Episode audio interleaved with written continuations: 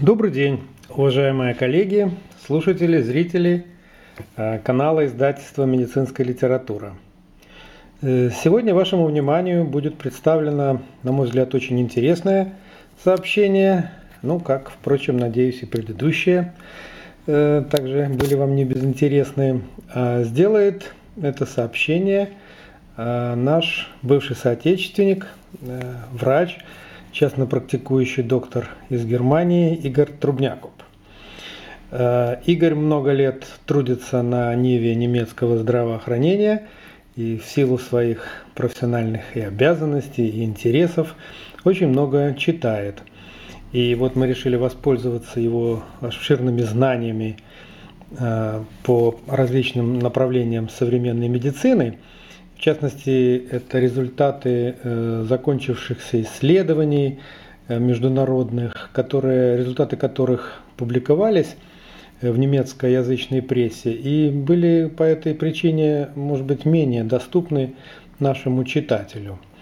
Вот темой сегодняшнего, сегодняшнего сообщения является фруктоза, очень общеизвестный и продукт, скажем, и ну, пищевая добавка, о которой, казалось бы, довольно много нам было известно, но э, появились совершенно новые неожиданные сведения, о которых Игорь нам сегодня и сообщит. Итак, ему слово, а вам желаю приятного просмотра и прослушивания. Приветствую вас, уважаемые коллеги. В этом блоге первом в этом столетии, мне хотелось бы поделиться с вами впечатлениями от статей, прочитанных по теме фруктоза. Фруктоза – это продукт, который до сих пор стоит на полках товаров, предназначенных для диабетиков. И это вещество, которое мы десятилетиями рекомендовали диабетикам в качестве здоровой альтернативы глюкозе. Впервые о роли фруктозы в патогенезе сахарного диабета, жирового гепатоза, гиперурикемии, а также артериосклероза и почечной недостаточности э, мы узнали из работы американцев Рика Джонсона и Роберта Ластига. Я не стал бы достаточно подробно останавливаться на разнице в метаболизме глюкозы и фруктозы, поскольку они ну, в деталях представлены на приведенных схемах. И тем не менее есть один важный аспект, на котором я хотел бы подробно остановиться. Фруктоза, всасываясь в пищеварительном тракте, а подвергается она резорбции прямо пропорционально градиенту своей концентрации. То есть чем выше фруктозная нагрузка, тем больше ее попадает кровь. Током крови она заносится через портальную вену в печень, и в гепатоците она подвергается метаболизму, э, расщепляет ее фермент фруктокиназа, и количество этой фруктокиназы у пробандов, которые потребляют регулярно большие количества фруктозы, очень велико, так называемый положительный эффект саморегулирования. Фруктокиназа, метаболизируя фруктозу, приводит к быстрому падению ее уровня, что вызывает голод, поскольку выделяется гормон грелин. В отличие от фруктозы, глюкоза вызывает повышение продукции инсулина, а инсулин вызывает повышение продукции пептидного гормона лептина. А лептин – это насыщение, гормон насыщения. Таким образом, если фруктозная нагрузка раньше или позже вызовет голод, то глюкозная нагрузка раньше или позже вызовет просто насыщение. И поэтому людям, стремящимся избавиться от излишков висцерального жира, можно рекомендовать, по крайней мере, на недельки-две воздержаться от потребления фруктозы или продуктов ее содержащих это разомкнет порочные круги. Пожалуйста, обратите еще свое внимание на то, что фруктокиназа, э, метаболизируя фруктозу, использует энергию АТФ. При значительных фруктозных нагрузках АТФ деградирует сперва до АДФ, затем до аденозин-монофосфата, и клетка испытывает настоящий энергетический голод. И в этих условиях включаются механизмы энергосбережения. И наступает фаза, когда наступает накопление гепатоцитами липидов, и одновременно наступает блокада механизмов липолиза. И все это приводит к тому, что в гепатоците накапливаются липиды, и в итоге это приводит к тому, что печень становится жирной, наступает стеатоз печени, жировой гепатоз. Итак, уровень АТФ падает, уменьшается энергопродукция, организм начинает работать в условиях энергосбережения. Субъективно это вызывает у людей ощущение физической усталости, падает физическая активность, вес растет, круг замкнулся. Э, в случае с глюкозой тоже наблюдаются подобные эффекты, но такого быстрого развития жирового гепатоза, как в случае с интенсивными фруктозными нагрузками, даже в эксперименте достичь не удавалось. Не будем забывать и о том, что однократные дозы фруктозы, принятые в больших количествах, вызывают диспепсию, а длительная нагрузка фруктозы в больших количествах вызывает дисбактериоз, а кишечная флора – это наш иммунитет, в том числе и противоопухолевый. Не забываем о том, что раковые клетки растут на глюкозе, а пролиферируют на фруктозе. Сейчас самое время назвать продукты, богатые фруктозой.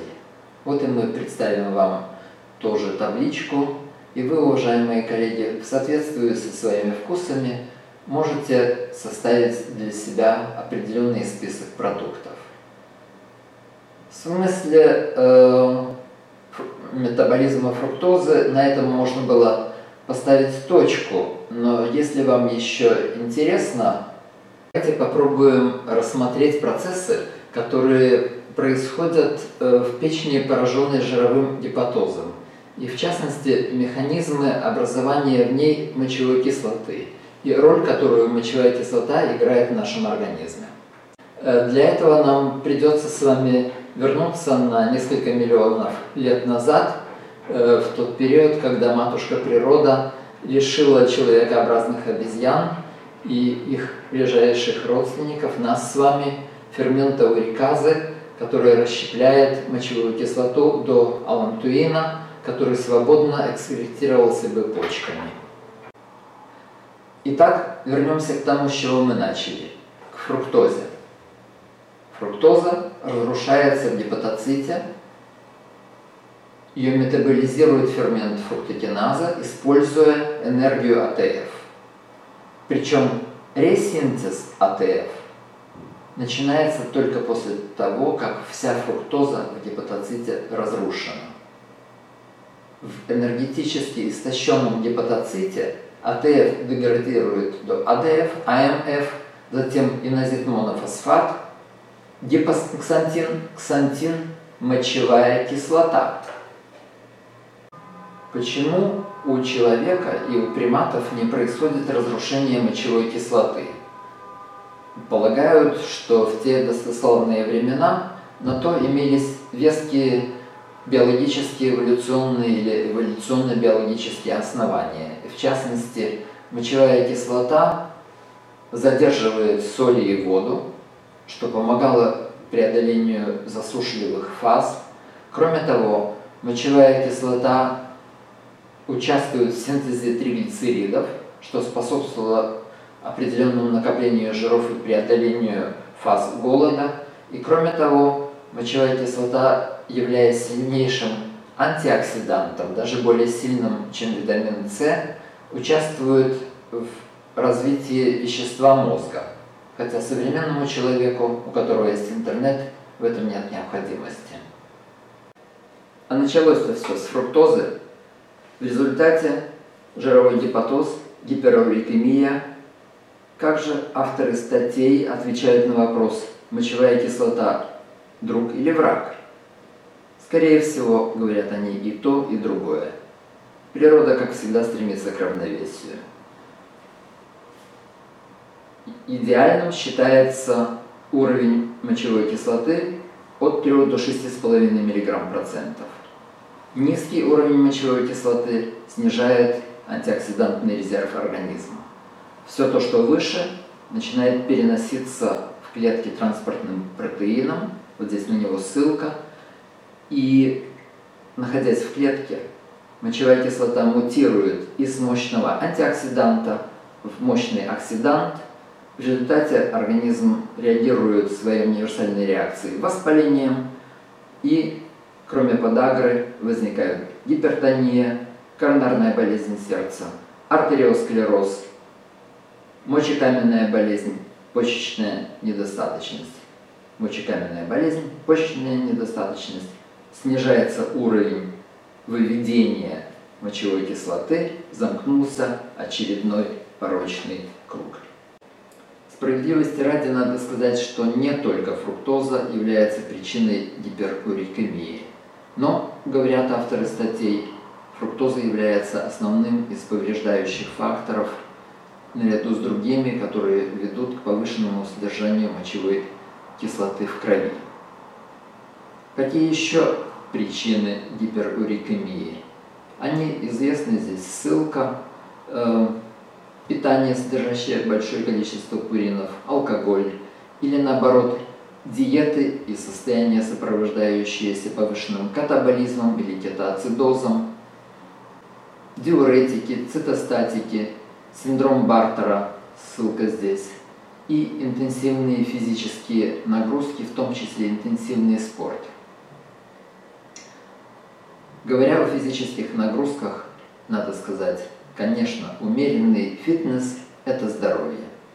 А к чему приводят интенсивные физические нагрузки, интенсивный спорт, показали студии последних лет. На этих студиях я хотел бы остановиться в отдельном блоге.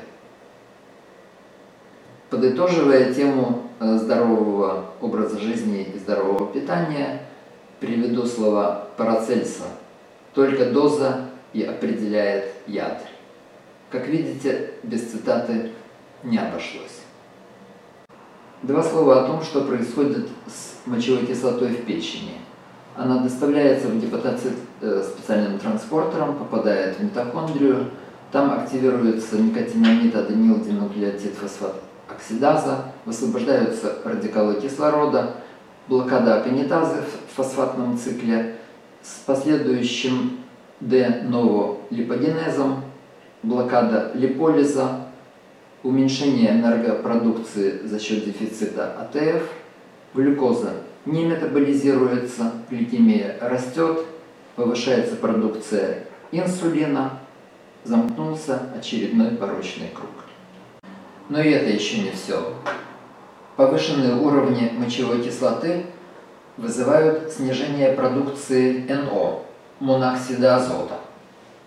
Моноксид азота – это та самая молекула, за открытие свойств которой э, в 1997 году э, Фуршбот, э, Мурат и Игнару получили Нобелевскую премию. Ну и связанный с этим скандал, можете пройти по ссылке, почитать.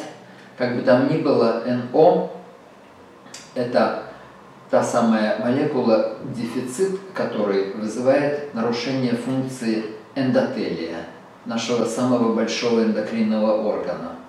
И соответственно, коронарная болезнь и диабет. Коронарная болезнь и диабет не только потому, что они коморбидны, но и потому, что НО участвует в интеракции инсулина и инсулинорецептора. Дефицит НО, нарушение резистентности тканей к инсулину, замкнулись патологические круги, диабет. Подведем итог. Фруктоза – это не тот продукт, который можно рекомендовать диабетикам в качестве разумной альтернативы глюкозе. А что там с другими сахарозаменителями? Сорбит он конвертируется ферментом сорбит дегидрогеназой в фруктозу. Практически сорбит – это та же фруктоза, только в профиль. Ксилит в этом отношении меньшее зло, поскольку ксилит вызывает в два раза меньший уровень подъема инсулина, чем глюкоза. Изомальтулоза или палатиноза состоит из молекулы глюкозы и фруктозы, так же как и сахароза, являясь ее оптическим изомером.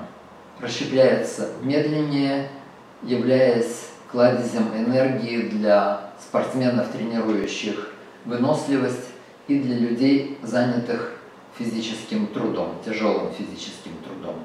На выходе те же глюкоза плюс фруктоза. Аспартам в 400 раз слаще сахара, метаболизируется на три составные части аминокислоты фенилаланин, аспарагиновую кислоту и метанол. Ну, фенилаланин, слава богу, э, фенилкетонурия встречается не так часто, но любители напитков light с э, присадкой Е951 должны помнить о том, что аспартам в этих напитках может вызывать головную боль, депрессии, нарушение памяти. Э, в интернете вы найдете ни много ни мало 92 болезненных симптома, которые люди связывают с потреблением аспартама. Надежда на стевию, по крайней мере, если она синтезирована из природного сырья. Что же касается стевозида, искусственно синтезированное вещество, ему приписывают негативное влияние на генетический аппарат. Подведем итог. Фруктоза для диабетиков в большом количестве в качестве альтернативы глюкозе вредна. Стоит ли нам отказываться от фруктозосодержащих продуктов сада, огорода, леса?